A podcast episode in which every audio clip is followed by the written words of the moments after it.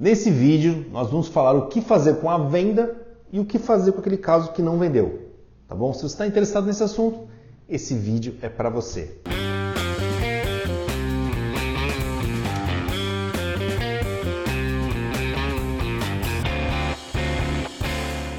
você não esquecer, tá? Clica aqui ó, no nosso canal, se inscreve nele e clica no sininho para você receber sempre as nossas notificações em primeira mão. Olha, é muito comum a gente trabalhar né, a questão do que vendeu. Né? Então a gente vai lá e fala assim, cara, a gente, eu te mandei lá, você abriu é, 100 oportunidades, eu falo um número cheio para ficar fácil, e você vendeu 20. Né? Então você teve 20% de, de, de, taxa de conversão. A gente fica sempre muito, muito direcionado a esse miolo tal. Né? E, só que esquece um detalhe. Né?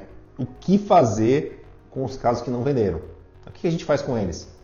Você já deve ter visto em material de vendas e tal, que o cliente normalmente, né, o, o, realmente o campeão de vendas, aquele cara que vende muito e tal, ele costuma fazer 8 a 9 contatos com o cliente. As negociações normalmente se concluem desta forma. Né? E normalmente a gente costuma dar mais atenção para aquele cara que está interagindo com a gente. Né? Então o que acontece?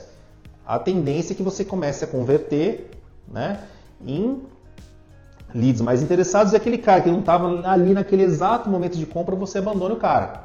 Né? E se realmente o sucesso de vendas acontece no oitavo contato, significa o seguinte, que se você manter um relacionamento com ele, tá? você tem chance de vender para esse cara na hora que ele realmente quiser comprar. Mas aí tem um detalhe, né?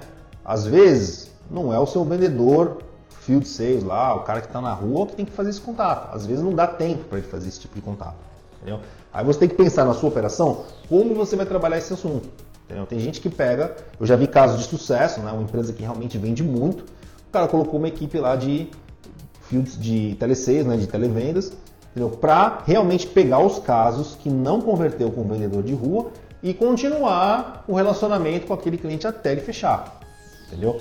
Né? E se reaquecer novamente esse contato, ele manda para o cara na rua e eles dividem uma comissão.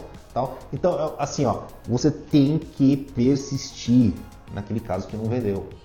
Tá? Porque ele não, ele não vendeu naquele momento. Mas se você continuar um relacionamento com ele, você tem chance de realmente levar ele para conversão.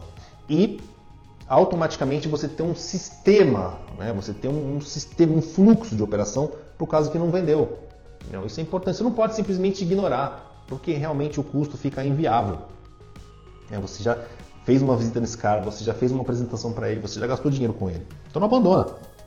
Simplesmente monta um fluxo de operação para esse cara, para que realmente quando chegar o momento dele, você está lá presente e realmente a partir daí o cliente vai fazer questão de fechar negócio, tá bom? Então essa é a minha dica para vocês. Muito obrigado pela atenção e até a próxima.